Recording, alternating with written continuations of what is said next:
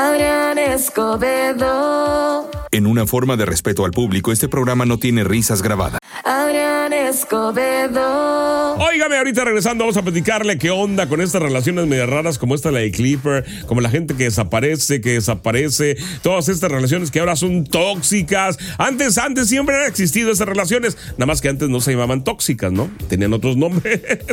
Pero qué difícil puede ser salir una relación de este tipo, oiga. Es como sacarse una espina, duele, duele, pero al final te vas a sentir aliviado. Así que vamos a hablar de que ya es hora de superar el drama y recuperar tu paz interior, ¿sale? Dicen que salir de una relación tóxica es como dejar de comer tacos de la calle después de una noche de fiesta.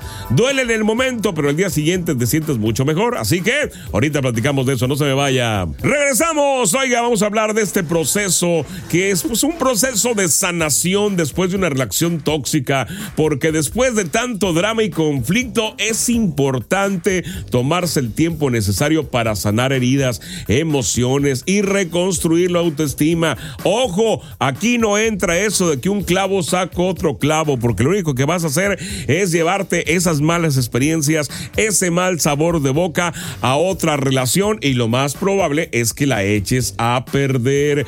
Es, mire, es como volver a empezar a, caminar, ¿no?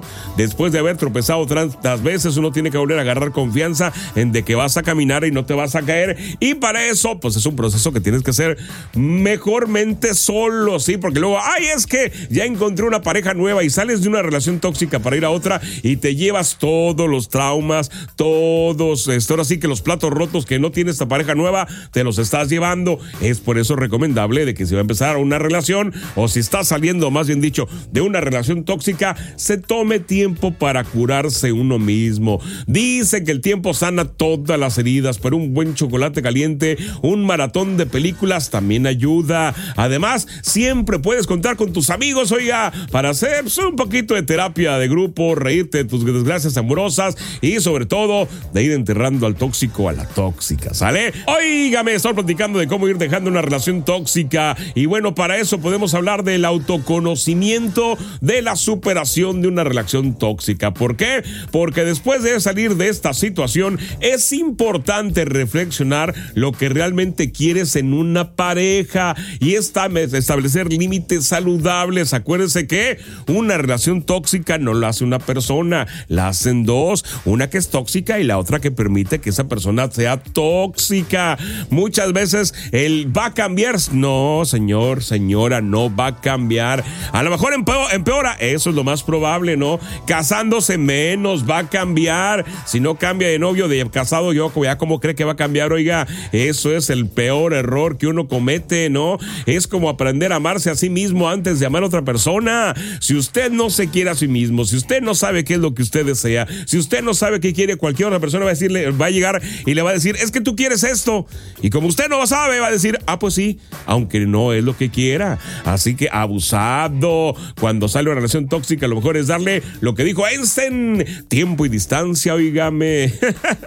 Dicen que la mejor manera de evitar una relación tóxica es conocer tus propias necesidades no conformarse con menos de lo que uno se merece. Es como ir al buffet y ya saber que mereces el plato más grande y sabroso y vas y no vas te sirves la ensalada y lo más chiquito. Pues no, oígame. Después de todo, mire, la vida es demasiado corta como para conformarse con migajitas de amor, ¿sale? Ya regresamos. Oiga, finalmente vamos a hablar del el renacimiento que uno vive después del caos de una relación tóxica, porque después de tanto sufrimiento y dolor, porque sí, señores, hay que entenderlo también, señoritas, en una relación tóxica hay más sufrimiento y dolor que amor. Bueno, ya acabó con eso, es hora de abrirte a nuevas oportunidades y de aprender a amar de nuevo. Esta es una manera muy saludable y consistente en el saber cómo vas a ir renaciendo en el amor. Sobre todo, no olvidar los errores, ¿sí? Eh, ver las banderas rojas a la primera. Ya no hay que, ah, es que se la voy a pasar y es, no, no, señores. Bandera roja es bandera roja, ¿sale? Aquí en China. Así que si desde la ceniza está sacando un corazón roto, pues más vale que salga brillante y con luz propia al mundo, dígame. Eh, ya no se metan a esas relaciones, aprenda. Dicen que después de una relación tóxica es como si realmente un letrero luminoso que dice prohibido el paso a los dramas. Ah, así de fácil. Y eso, si falla, siempre puede recurrir al humor para superar cualquier obstáculo. Al final del día, pues la risa siempre es el mejor remedio para un corazón roto, ¿no cree? Así que, no, no, tampoco quiere decir que se consiga un cómico, un payaso, ¿no? Pero sí alguien que le haga reír en buena onda. O que te haga reír en buena onda. ¿Sale? Bien, oígame, usted ha ido en los últimos días esto de Sora. ¿Sabe qué es Sora? Bueno, es un modelo de OpenAI que puede crear videos que realmente confunden con la realidad. De acuerdo con la compañía, en el video creado por AI puede mostrar escenas con múltiples personajes, movimientos específicos y detalles precisos, tanto del suelo como del fondo. El modelo comprende no solo que el usuario ha pedido un mensaje, sino cómo existen cosas en el mundo físico. Así que con usted, con una descripción de lo que quiere que haga un video, Sora va a crear un video al momento hasta de 60 segundos, pero dicen que esto podría ir hasta crear una serie completa. Usted describe qué es lo que quiere en texto y Sora lo va a hacer en video completo con personajes al movimiento, con fondo en la calle, con automóviles que se mueven, con luces, todo. Haga de cuenta que usted está viendo una película. Eh, sí está increíble esto de Sora, que es lo más nuevo ahorita en inteligencia artificial para el video. Esto creado por OpenAI también ha advertido que el modelo aún este, presenta algunas debilidades como no simular con precisión la física de una escena compleja. Además que es posible que no logre comprender casos específicos de causa y efecto, pero todo esto, como toda inteligencia artificial, está aprendiendo por sí misma a corregir estos errores. ¿Qué le parece? ¿Ya lo checó? Búsquelo así como Sora. Se va a quedar impresionado, oiga. Seguimos contigo, seguimos en Latin. Oiga, me regresamos. Decía yo que si usted es de corazón aventurero, le gustan las emociones fuertes, pues la NASA lo anda buscando. Así es, la NASA anda buscando voluntarios para una misión simulada a Marte de un año. Esto va a ser en Houston en el próximo 2025.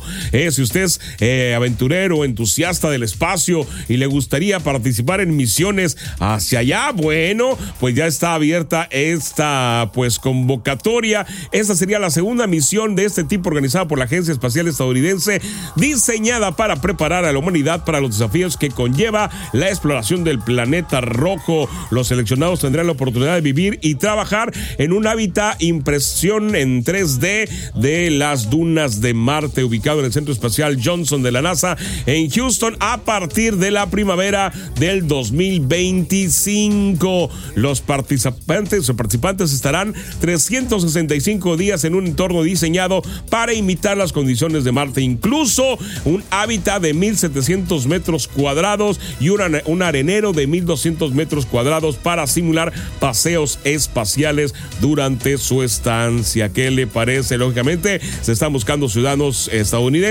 que cumplan un perfil específico. Los interesados deben de tener entre 30 y 55 años, dominar en inglés con fluidez y poseer un máster en algún campo de ciencia, de tecnología, ingeniería o matemáticas. Además, se requiere un mínimo de dos años de experiencia profesional relevante de mil horas de vuelo o dos años de trabajo en un programa de doctorado de STEM. ¿Qué le parece? Oiga, ¿le interesa? Entre, entre ahí a la NASA y busque Proyecto Chip 2. ¿Sale? Ahí se inscribe. Ah, caray. Estamos de regreso. Resulta ser que Amak Ali, propietario de un establecimiento de pollos y pizzas allá en Manchester, se encuentra en el centro de una disputa contra la empresa automotriz Tesla, propiedad de Elon Musk, debido al nombre de su negocio Tesla Chicken and Pizza.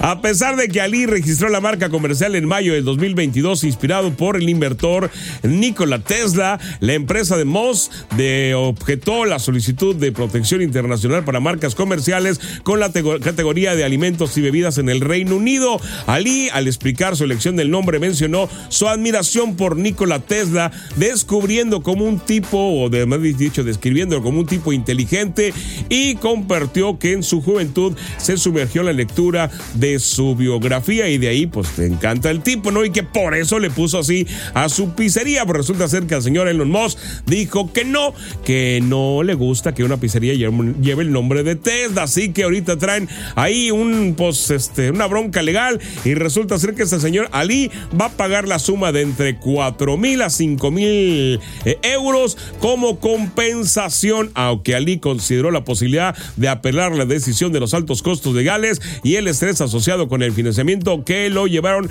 a decidir a no hacerlo. Así que traen bronca legal por el nombre de Tesla. ¿Usted cree?